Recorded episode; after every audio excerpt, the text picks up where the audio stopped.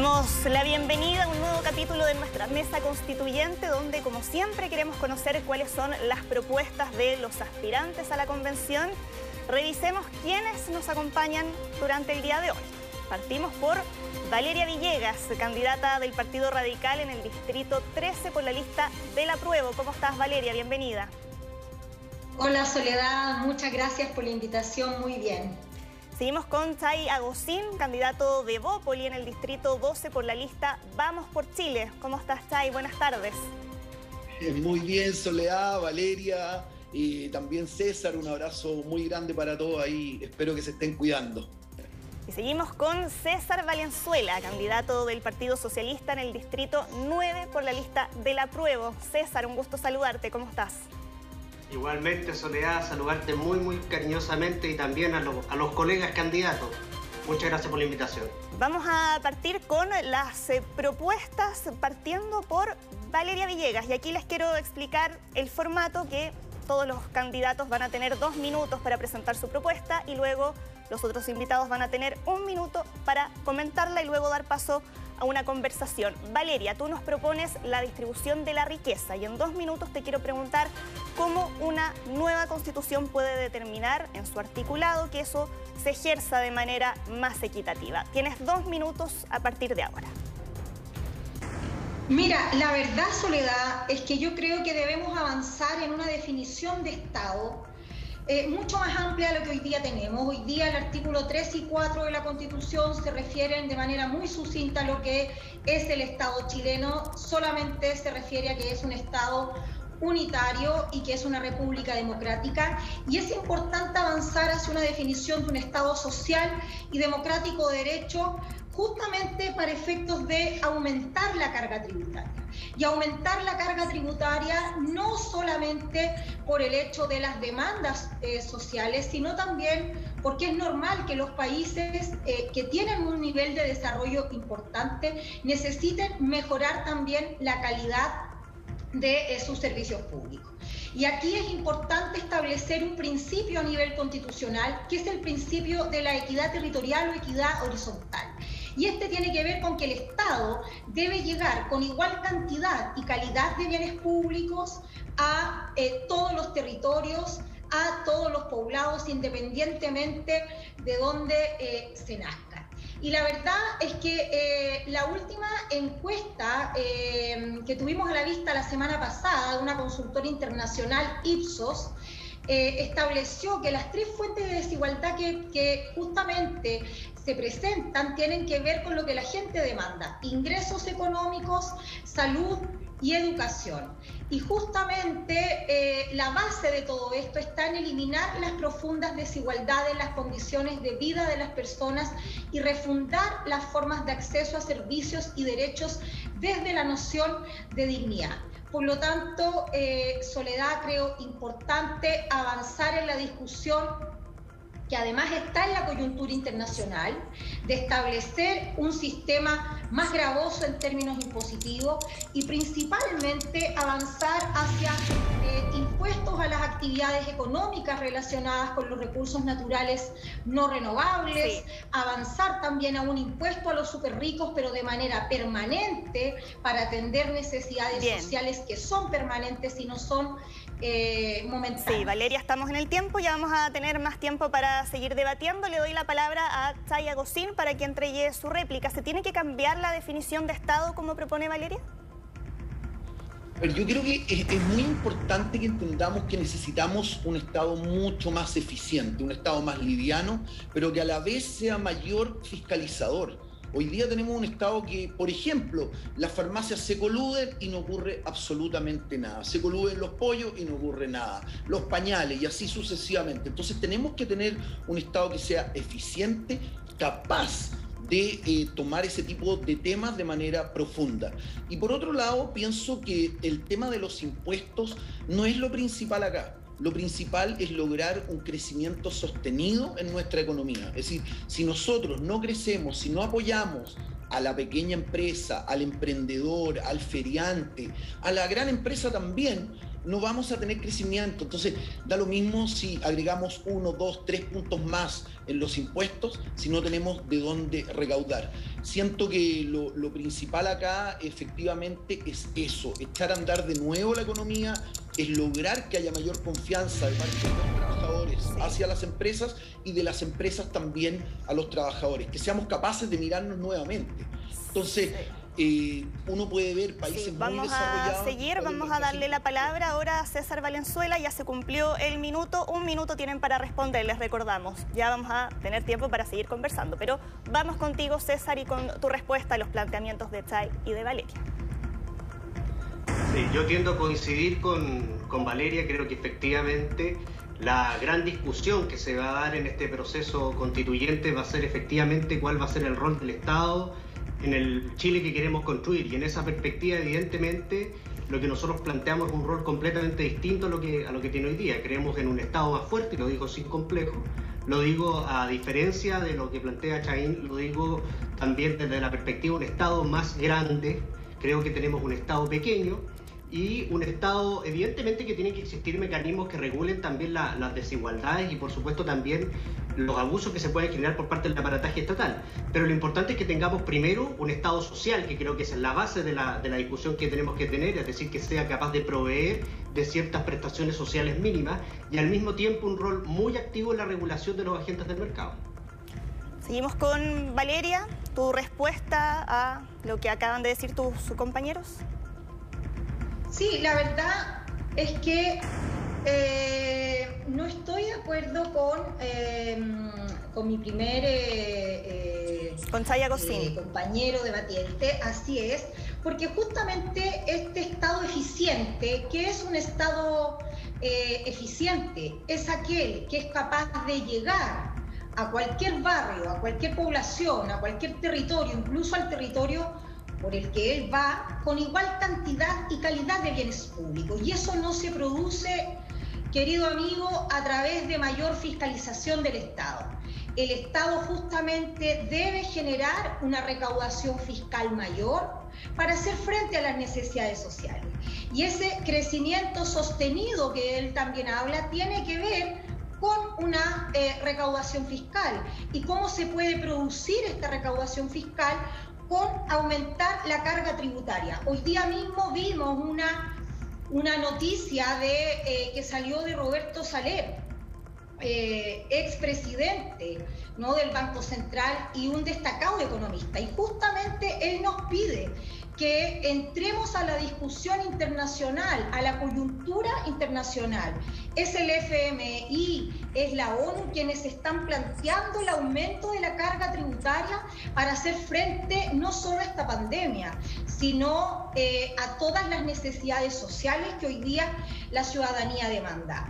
Por lo tanto, creo que es importante mirar hacia el orden internacional y generar también estas discusiones en el país y que tienen absoluta relación con lo que hoy día se está discutiendo. Entonces, yo esperaría que no siguiéramos privilegiando y perpetuando el nicho de negocios que hasta la actualidad se tiene eh, y que empecemos a emparejar la cancha. Démosle la palabra a Chay Agustín para que responda. Eh, sí, a ver, con respecto al llegar, porque ella habla, mi, mi compañera Valeria habla de llegar a la gente a través del Estado, siento que es mucho más eficiente darle mayor autonomía y mayores recursos a los municipios. Son los municipios los que están día a día eh, junto a la gente y lo que tenemos que hacer es una mejor distribución. Es decir, no puede ser que existan comunas de primera y comunas de segunda. A mí me ocurre justamente en el distrito 12, que es La Pintana, La Florida, Puente Alto, San José Maipo y Pirque, que uno ve que no llegan bien los recursos y las municipalidades han demostrado ser tremendamente eficientes. Es cosa de ver lo que ha sido la vacunación. La vacunación ha sido un ejemplo a nivel mundial y es por eso que creo que la llegada tiene que ir por ahí. Ahora, con respecto al Estado, a mí me parece que tenemos que tener un Estado mucho más eficiente, un Estado más moderno y en relación a lo que plantea del FMI que está pidiendo... se nos acaba el tiempo, Chay. No es exactamente eso lo que está pidiendo el FMI. El es, uno de los temas que vamos a estar tocando al final del programa. Lo, lo, han eh, planteado es que en el fondo haya un mayor apoyo del empresariado justamente a los estados y a los países. Ahora, yo no veo problema. se nos acaba ya el tiempo, nos falta la réplica de César Valenzuela también. Sí, mire, lo que pasa es que de lo que yo veo, de lo, que logro leer de lo que dice Chaín, es, eh, es que está esta lógica de, tratar de poner por sobre todas las materias el tema del crecimiento económico, que indudablemente a mí me parece que es un tema tremendamente relevante y prioritario para toda política de Estado, para toda política de gobierno pero eso no es suficiente. Creo que, la demostración, justamente en nuestro país, es demostración de que crecer a los niveles que creció en nuestro país durante la década de los 90, incluso después ya pasados los, los 2000, es demostración que no es suficiente. Efectivamente fuimos capaces de, mejorar la calidad de vida de los chilenos, pero no con la con la fuerza que debería haberse otorgado esta, estas prestaciones sociales. Y en ese sentido creo de que eh, esta política del chorreo simplemente no funcionó. Creo que además la experiencia de los países internacionales muestra justamente eso de que necesitamos un Estado proveedor de, materias sociales que son básicas, pero al mismo tiempo muy regulador de lo que son las actividades económicas. Un mercado que no es regulado es un mercado que lo único que nos lleva es a la desigualdad y a la miseria de, un número importante de, personas en los países. Bien, muchas gracias César. Vamos ahora con la propuesta de Chay Agosín. Les recuerdo dos minutos para presentar su propuesta y luego un minuto para que el resto responda. Chay, tu propuesta habla de los niños primero, que es una frase que está en la base de los principios de tu partido, del gobierno del presidente Sebastián Piñera también, pero lamentablemente hasta el día de hoy seguimos viendo escenas dramáticas en el Sename. Tenemos una constitución que no menciona las palabras niños, niñas y adolescentes o la infancia, por lo tanto ahí, eh, ¿qué es lo que debiera decir la nueva constitución en esta materia? Dos minutos a partir de ahora. Bueno, agradecerte primero la oportunidad de justamente tocar este tema, que es mi primera bandera, la principal.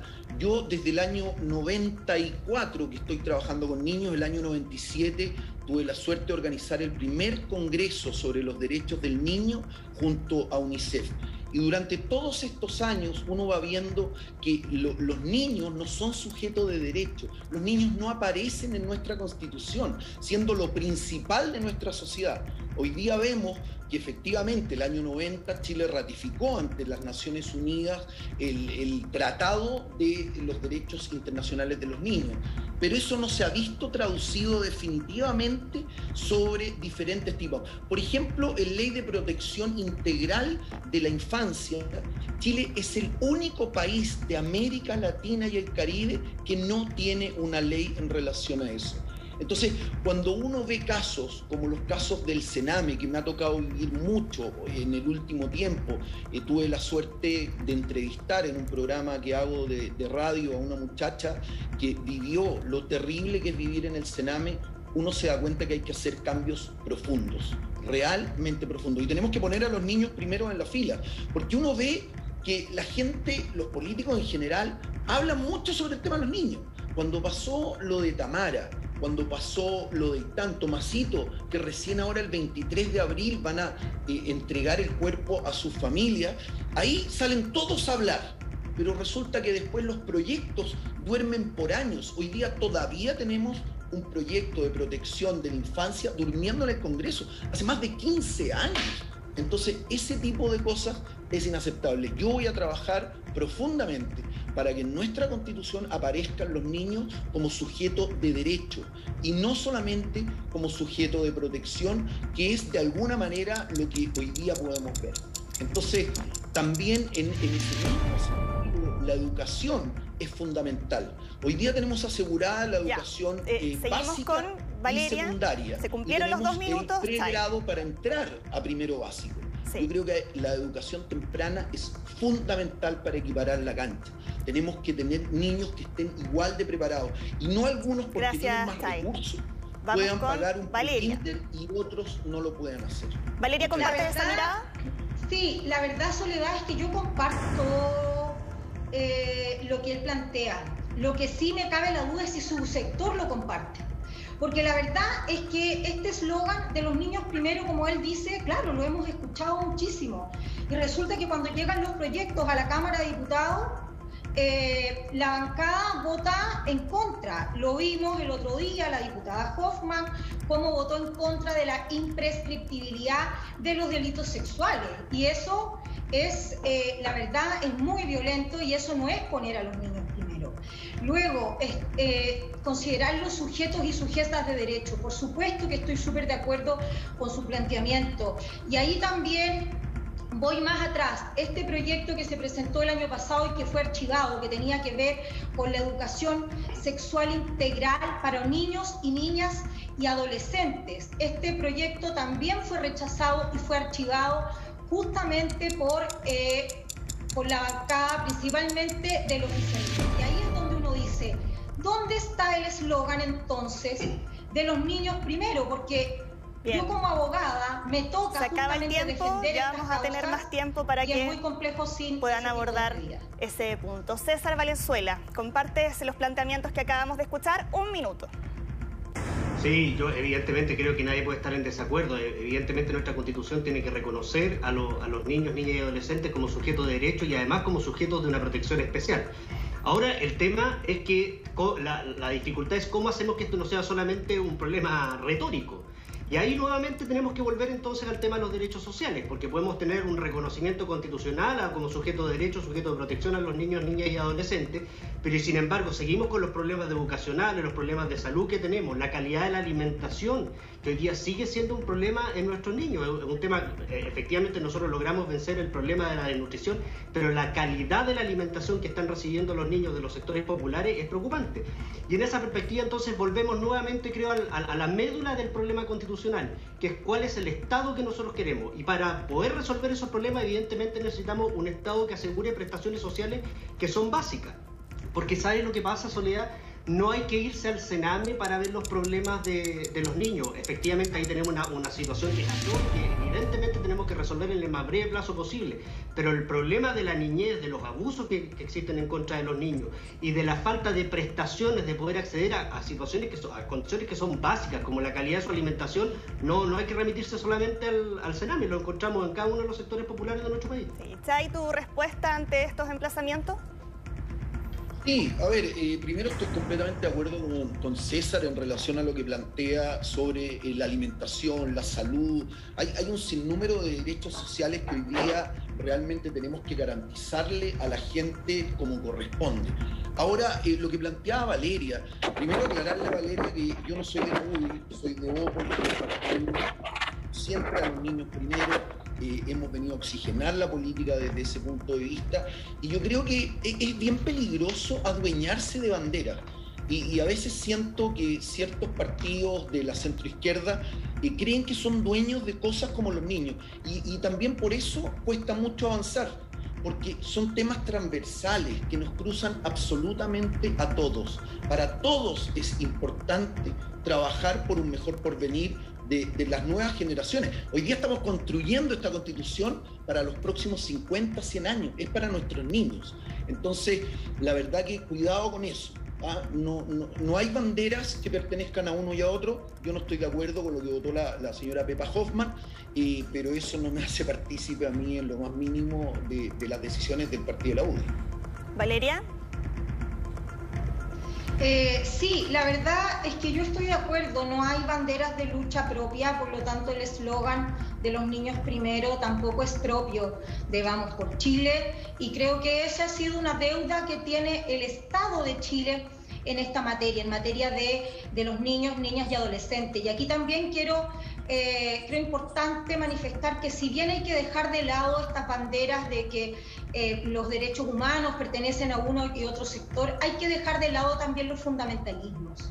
Y hay que dejar de lado porque eh, justamente el Estado debe tomar decisiones técnicas, debe tomar decisiones en cuanto a la eficiencia de sus políticas para atender necesidades y problemas públicos. Y aquí siempre en materia de, eh, de derechos en cuanto a los niños, niñas y adolescentes, la integridad de lo que uno entiende de cuando una persona es sujeta o sujetos de derecho, hay que dejar los fundamentalismos de lado para poder llegar a legislar con, eh, con materias concretas a la hora de eh, que, por ejemplo, la Defensoría Penal Pública, la Fiscalía pueda tomar, pueda tener antecedentes suficientes de llevar eh, muchas veces los casos a donde, a, donde se requiere para, para tener una resolución. Y por eso es que yo hago hincapié en esta ley de educación sexual integral que fue archivada, justamente por eh, las distintas problemáticas que se producen en un proceso penal, justamente por esta falta de educación que se produce al interior de las familias, al interior eh, eh, también de, los, de las instituciones educativas, entre otros lugares. Sí, Vamos, estamos justos en el tiempo. Vamos con César Valenzuela y su propuesta, porque parece haber consenso en que la Constitución tiene que consagrar de mejor manera los derechos sociales o ser más específica en mencionar algunos de ellos. ¿Cuáles derechos sociales y cómo deben estar plasmados en la nueva Constitución? Tienes dos minutos a contar de ahora.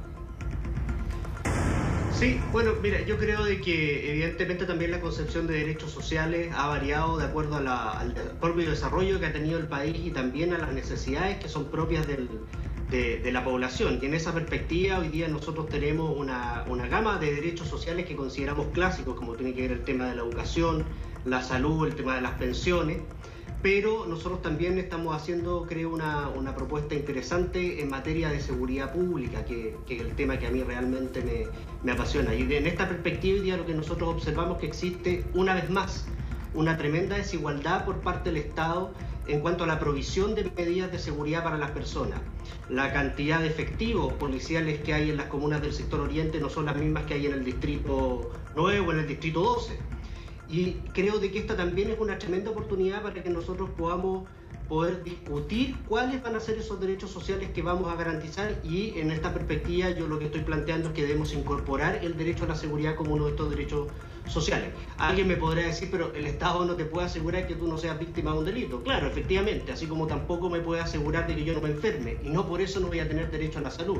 Lo que quiere decir es que nosotros tengamos en nuestra Carta Fundamental un derecho establecido que me garantice que el acceso a las prestaciones de seguridad por parte del Estado van a ser iguales en todas esas perspectivas. Y en esta misma materia también quisiera hacer una, una, referencia a otra propuesta que nosotros tenemos en materia de seguridad que tiene que ver con el tema de la policía. Creo de que la situación de carabinero no da más. Ese es el, el, detalle de la causa, no solamente por los problemas de las violaciones a los derechos humanos que hemos conocido a propósito del estallido social, sino que también por la calidad y eficiencia del servicio policial que se están prestando. Tenemos una policía que en absoluto se está haciendo cargo de cuál es la realidad sociodelictual del país, del país, del Chile de hoy, del año 2021, y en esa perspectiva lo que estamos planteando es que no es suficiente una modernización, que no es suficiente una reforma, sino que el proceso constituyente lo que tiene que también hacer es sentar las bases para la creación de una nueva policía preventiva.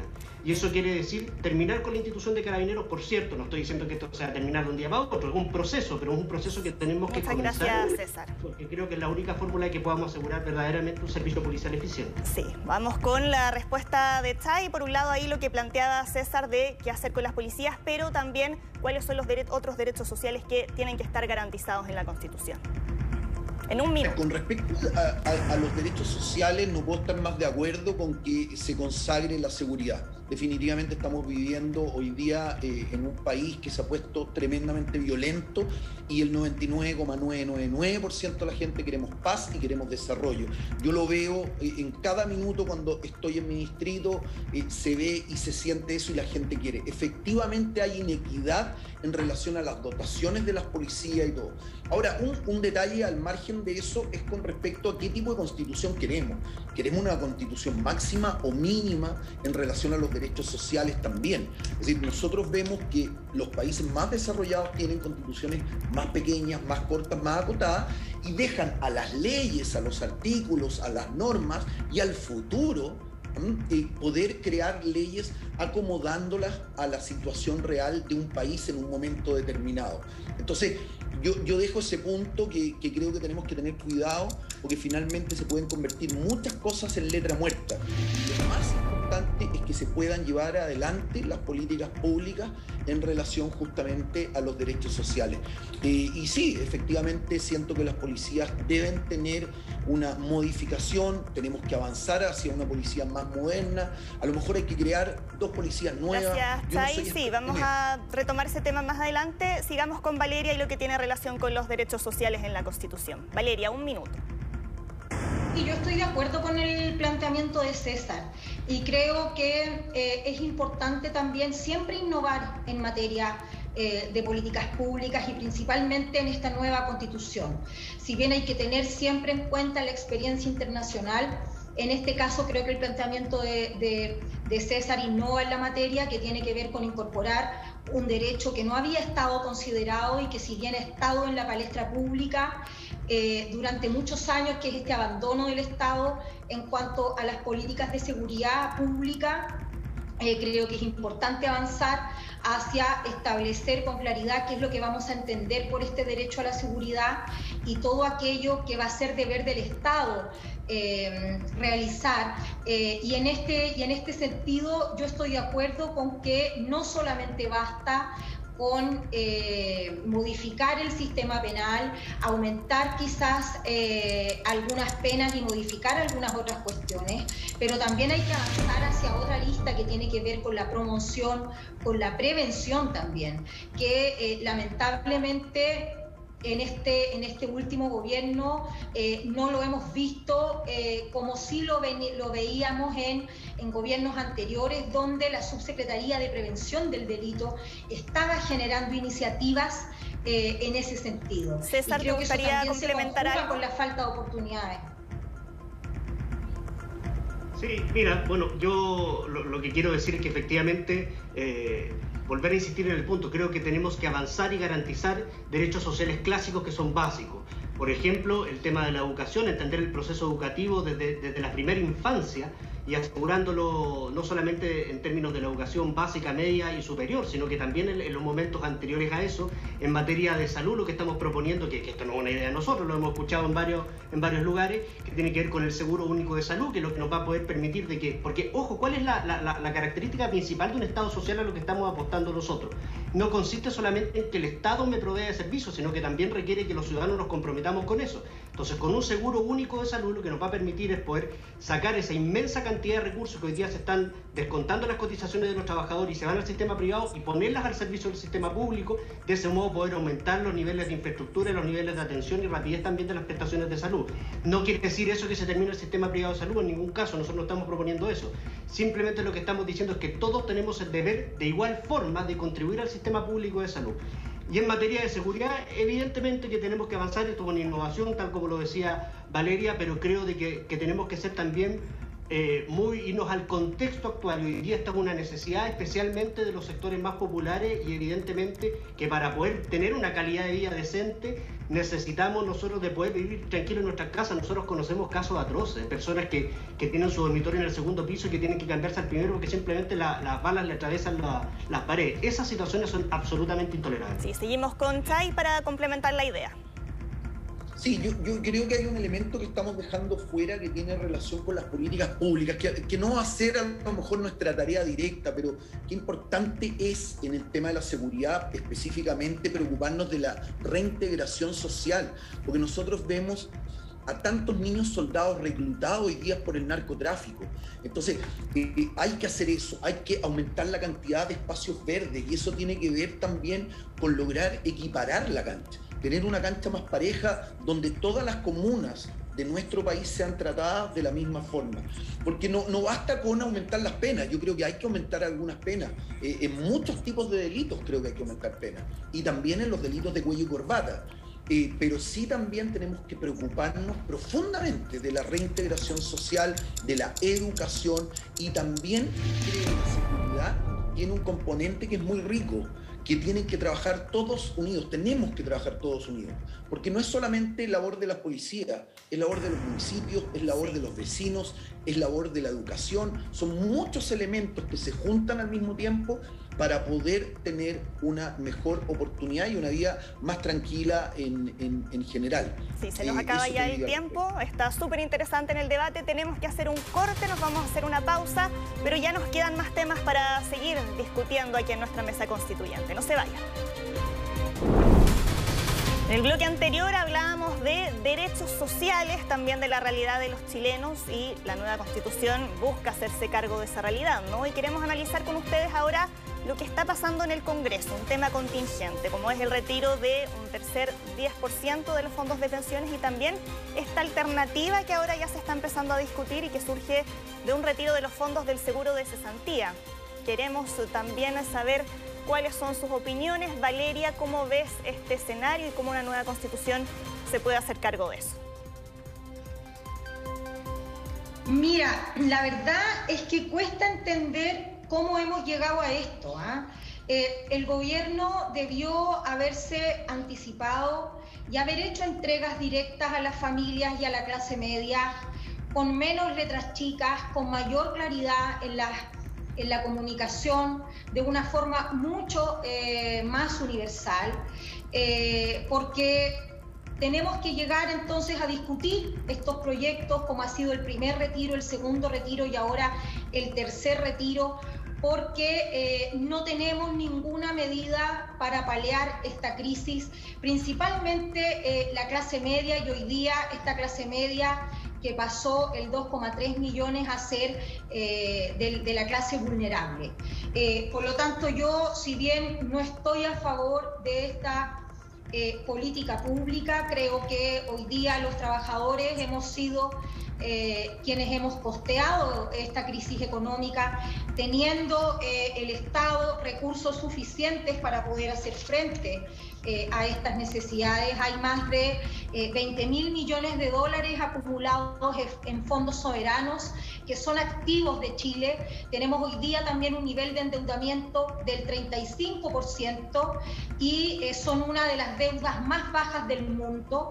Por lo tanto, uno entendería que el gobierno puede hacer esfuerzos para generar ayudas directas a la clase media, a los pequeños emprendedores, a las pymes y a las familias más vulnerables. No, no tendríamos que llegar eh, a este retiro. No obstante, como mi, eh, mi militancia y mi lealtad principal está con la ciudadanía, yo apoyo este tercer retiro eh, del 10%, aunque aquello signifique hacer un esfuerzo mayor a la hora de reflexionar sobre el sistema previsional que Chile necesita y que la gente está demandando. Por lo tanto, yo espero que este tercer retiro sea, por supuesto, que aprobado, pero también se aprueben otras iniciativas que van justamente en la línea de aumentar eh, la carga tributaria, que es como ya lo comentaba en el, en el primer Sí, queremos también conocer la mirada de Chay Agostín frente a este tema. Sí, a ver, yo, yo creo que acá hay varios temas bien importantes en esto. Primero, no debe haber un chileno que está contento con el retiro del 10%, es decir, ninguno. Ahora, ¿qué ocurre? Cuando uno sale a la calle y se da cuenta que la ayuda no está llegando, que los bonos no se están repartiendo, que la gente está pasando hambre de verdad, que no hay trabajo, que hay trabajos informales. Yo leía el, otro día, por ejemplo, que se habla de un 10,4% de cesantía. Sin embargo, varios estudios hablan de que más del 28% de la gente cuando le preguntan dice estoy cesante. ¿Y eso qué significa? Que hay mucha gente que tiene hoy día trabajos informales. Por lo tanto, la ayuda no está llegando. Definitivamente Chile ha tenido una política fiscal extraordinaria en los últimos 30 años y es un país ejemplo en América Latina. El endeudamiento que tenemos es bajo, tenemos, somos un país que tenemos credibilidad en el Banco Mundial y en todas las instituciones financieras, por lo tanto, creo que se podría haber hecho un esfuerzo mucho mayor y haber eh, echado mano tanto a los bonos soberanos como también a créditos internacionales que hubieran permitido a la gente no tener que sacar este 10%. Ahora, en la situación que nos encontramos hoy día, yo también estoy de acuerdo con que se haga el 10% porque la gente no puede esperar un mes o dos meses. La gente necesita hoy día los recursos para comer. Es decir, no hay más tiempo, la situación es, realmente terrible. Ahora, con respecto a sacarlo, tú lo planteaste, eh, Soledad, sobre el seguro de cesantía. eh, los seguros de cesantía son montos en general no tan altos lo que la gente junta. Entonces vamos a generar más encima un problema a corto plazo. Yo, a mí no me gusta tampoco esa medida, porque por último uno dice, bueno, las pensiones algún día se arreglará, pero con respecto al seguro de cesantía, si una persona queda mañana, pasado, no va a poder recibir. Y quiero terminar, si me permite, diciendo que me indigna que existan personas que estén haciendo uso del dolor de la gente, del hambre de la gente, para subir un punto más o dos puntos más en las encuestas y salir con capas a celebrarlo. Porque aquí no hay nada que celebrar, nada. La gente está muy mal y también está muy mal hacer promesas como decir que vamos a devolver los 50 mil millones de dólares cuando yo sea presidente de la República. César, ¿y a ti te indigna también esa realidad? Sí, y me indigna también la, situación a la que hemos llegado, porque esto, este tema del 10% de lo que ahora se ha planteado del retiro de los fondos del seguro de cesantía es un tema incómodo, la verdad. Porque uno ideológicamente tendería a pensar que, esto no debería ser, no debería ocurrir, porque lo que está detrás de tanto el tema del 10% como el retiro de los fondos del seguro de cesantía tiene que ver con una lógica, que es la lógica del sálvate solo que es justamente opuesta a la idea de Estado, a la idea de país, que tenemos un número importante y creo que la mayoría de los chilenos que tiene que ver más con, temas de, cooperación, de solidaridad y no esto del sálvate solo. Pero lamentablemente es una necesidad, las ayudas no están llegando, eh, el gobierno ha tratado por todos los medios de hiperfocalizar la, la ayuda, lamentablemente la situación de la pandemia hoy día amerita que no solamente vayamos en ayuda de las personas de menos recursos, sino que también una parte importante, la mal llamada clase media, hoy día lo está pasando muy mal. Y en esa perspectiva uno tendría a pensar de que necesitamos, además, considerando un Estado que tiene ahorros en el extranjero, de que efectivamente, como decía Valeria, tiene la capacidad de endeudarse, ¿por qué tenemos que llegar a esto? Y esa situación es lamentable. Ahora, a propósito de lo que decía Chaín también, creo que hay un tema que está revelando también esta crisis que es tremendamente complejo, que es la cantidad de personas que se desempeñan con trabajos que son informales. Y claro, evidentemente eso no se demuestra en las cifras oficiales porque operan no, no bajo las reglas generales del, sistema de empleo, pero evidentemente muchas personas recurrían al trabajo informal o complementaban sus ingresos con, un trabajo informal y eso es una situación que hoy día nos reventó, es una burbuja que hoy día lamentablemente reventó y que creo que tiene una sola explicación y eso tiene que ver con los bajos salarios que tenemos en este país. No vamos a romper esta lógica del trabajo informal, eh, de la, de la, forma que tenemos hoy día, con el nivel de participación de, personas en el, en el trabajo informal, en la medida que no seamos capaces de ofrecer mejores salarios. Y en esa perspectiva, lamentablemente, hoy día se genera esta situación que, francamente es dramática. Sí, ya nos queda poco tiempo, así que les quiero pedir de forma muy acotada que nos expliquen cómo toda esta discusión se puede plasmar en la nueva Constitución. Parto por ti, Valeria, por favor, de la forma más acotada posible. Yo creo que em, esta discusión eh, que estamos teniendo, Soledad, tiene que ver justamente con este rayado de cancha, con lo que hablábamos al inicio, de la distribución del poder, de la redistribución de la riqueza. Y ahí es importante que en estas discusiones que estamos teniendo, eh, también de, como decía Chay al inicio, de cuál es el país que queremos tener, cuál es el Chile que queremos construir de aquí a 20 o 30 años. Y creo que hoy día la ciudadanía lo ha demandado con claridad. Hoy día eh, hay una necesidad de un rol garante de derechos sociales, donde exista también, por cierto, una iniciativa privada, pero que para la mayoría de la población exista la posibilidad de acceder a igual cantidad y calidad de bienes públicos de aquellos que tienen la posibilidad de elegir. Sí, vamos y ahí ahora. Sí, vamos con Chay también acotado la misma pregunta, ¿cómo la nueva constitución se hace cargo de todo esto? Bueno, la verdad que yo creo que es muy importante decirle a la gente, que lo digo siempre, no le podemos mentir a la gente. La nueva constitución no va a venir a arreglar los problemas inmediatos que todos nosotros los chilenos tenemos. La constitución es para crear y soñar el país que queremos para los próximos 50, 100 años. A mí me gusta soñar más lejos todavía. Creo definitivamente que no vamos a lograr el desarrollo de nuestro país vendiendo cobre, vino y frutas. Tenemos que invertir profundamente en ciencia, tecnología, investigación y educación, que es lo primordial para un país. Tenemos que equiparar la cancha. No como dicen algunos que hay que equipararla hacia abajo, yo digo equipararla hacia arriba. Que tengamos una salud de verdad, de calidad, una educación de calidad, pensiones dignas, y se puede se puede. Hoy día hay un proyecto en el Congreso que, ha tenido trabas, pero yo creo que por, hacia allá tiene que apuntar, que en el fondo es subir un poquitito la carga a las empresas.